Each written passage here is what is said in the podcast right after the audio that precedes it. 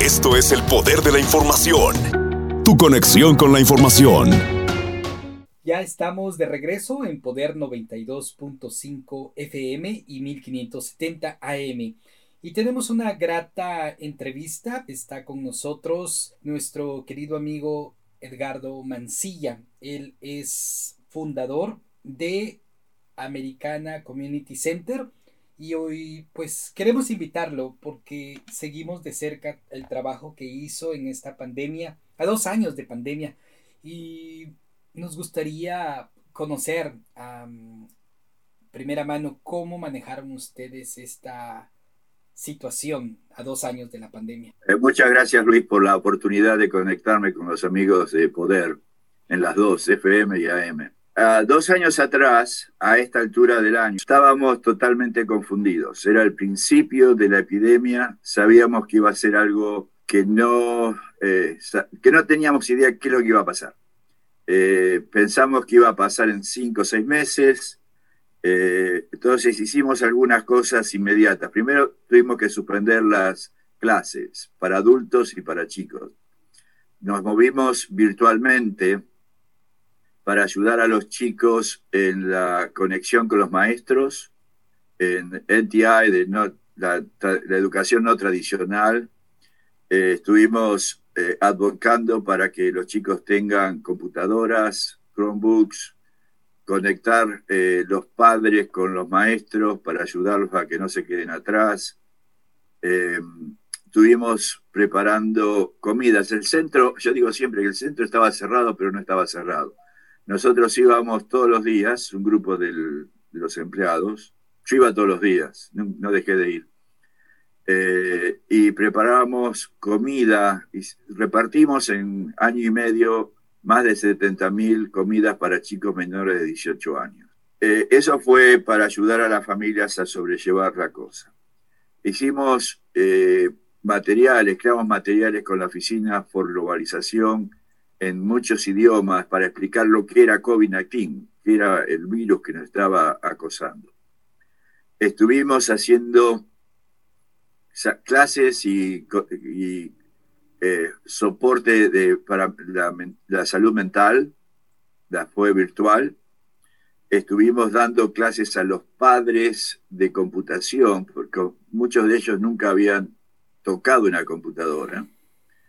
El gran, bueno, muchos problemas para las familias que servimos. Primero es que como internacionales nosotros estamos naturalmente inclinados a estar juntos. Eh, y eso de estar separado a seis pies fue un dolor de cabeza. Segundo problema es que la mayoría de nuestros participantes viven en departamentos muy chicos, lo que hace imposible la separación física.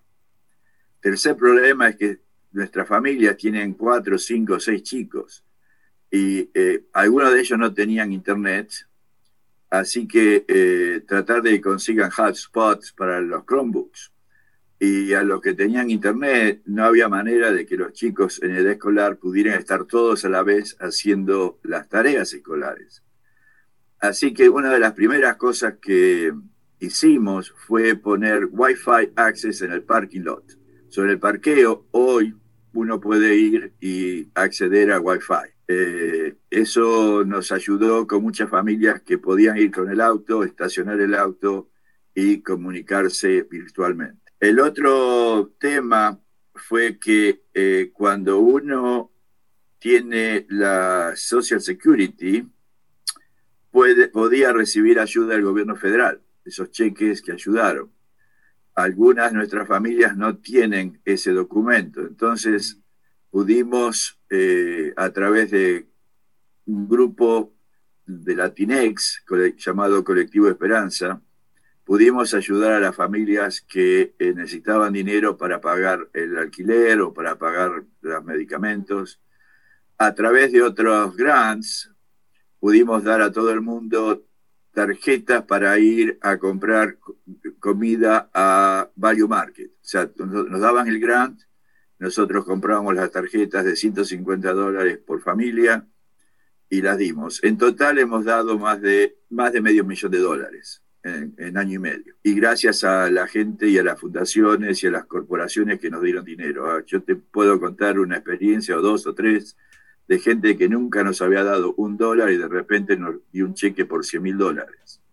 Eh, y eso, por supuesto, este, apenas recibimos la, la, plata, compramos las tarjetas. Lo más difícil fue eh, ver que muchos de nuestros participantes iban a trabajar aunque estuvieran enfermos. Y eso este, estaban entre la espada y la pared, porque si no trabajaban no tenían dinero y si trabajaban se iban a enfermar más. Y ese tipo de situaciones que eh, tuvimos que este, sobrellevar juntos. Pudimos eh, ayudar a muchas familias con el programa de prevención para que no los dejen en la calle por no pagar el alquiler.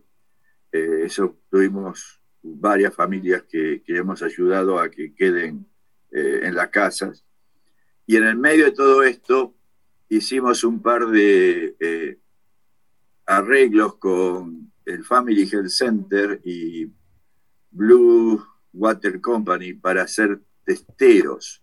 Así que estuvimos haciendo eh, análisis de, de, text, cosito en la nariz, eh, desde creo que fue abril del 20 hasta ahora. Seguimos haciendo testeos. Y el año pasado, con el Departamento de Salud de la ciudad, pudimos empezar a hacer vacunas.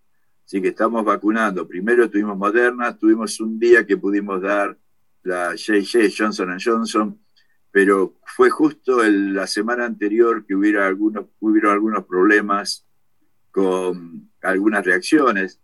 Entonces este, nos movimos a Pfizer.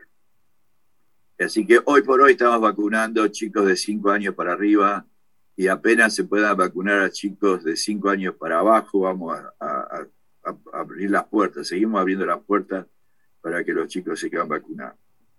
Cuando pudimos eh, controlar mejor la situación, eh, por ejemplo, el programa de verano del 21, dejamos eh, que algunas personas, especialmente los chicos, vinieran al centro. Como tenemos mucho espacio y muchas aulas, pudimos hacer grupos de 10 con todas las ramificaciones. desinfectar las mesas, desinfectar los vasos y lo que estaban comiendo, usar mascarillas o barbijos. Eh, yo no, no mencioné, en marzo del 20, eh, un grupo de mujeres de distintos países hicieron mascarillas, más de 7.000, y las repartimos a los hospitales y a la gente que, otras no profits o eh, entidades sin fines de lucro, que, para que el personal y lo que necesitaran la pudieran usar. Eh, pudimos, eh, con los chicos viniendo en el verano, eh, pudimos tener 90 chicos tres meses casi, todo el día, desde la mañana hasta la tarde, con actividades educativas para ayudarlos a que no pierdan lo que aprendieron y con actividades recreativas para que jueguen. Chicos son chicos, yo no entiendo a veces que queremos que los chicos sean adultitos, enanitos. Eh, son chicos, tienen que correr, tienen que moverse. Así que eh, tener el, edificio que tenemos nos permite que los chicos puedan jugar afuera, tenemos la cancha de fútbol, tenemos el, parqueo, eh, así que eso nos ayudó a, a, poder evaluar qué es lo que estábamos haciendo y cómo corregirlo. Para satisfacción de nuestra, todos los chicos que, a los cuales estuvimos ayudándolos con la educación no tradicional y los que pudieron venir al campamento de verano, cada uno de ellos pasó el grado. Eh, y esto es importante porque a nivel del estado, del condado, 70% de los chicos internacionales no pasaron grado, tanto en el 20 como en el 21. Mientras los chicos que pudieron venir a Americana, todos ellos siguieron al nivel educativo que tendría que estar.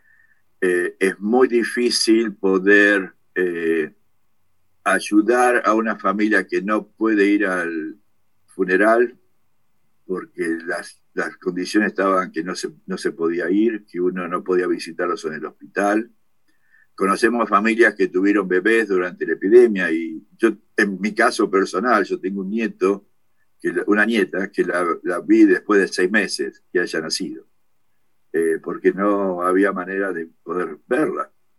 Sí, bueno, teníamos fotos virtuales, pero no tenerla en los brazos y darle un beso, qué sé Entonces, ese tipo de, emociones eh, son muy difíciles de eh, sobrellevar eh, especialmente porque nosotros tenemos una cultura muy familiar, nos gusta, la familia es la familia y de repente la familia no es la familia, eh, porque no, no se podía.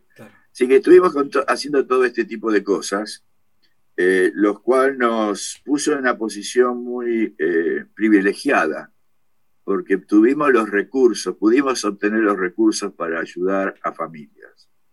Eh, recursos que no teníamos antes de la epidemia. O sea, eh, ese medio millón de dólares que pudimos dar eh, durante el, año y medio, no, no, lo teníamos.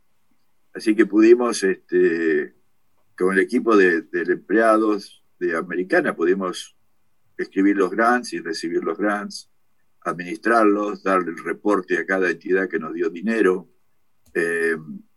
Y eso, de nuevo, eh, nos movimos a un nivel que no nos habíamos movido antes porque no sabemos qué es lo que es lo normal. Hoy, hoy por hoy lo normal eh, cambió de lo que era dos años atrás. Estamos teniendo esta conversación a través del Internet. Dos años atrás vos hubieras venido a mi oficina y hubiéramos estado hablando cara a cara. Así que eh, el 2020 fue algo muy eh, único en la historia de nuestras vidas. No, nunca lo vivimos así.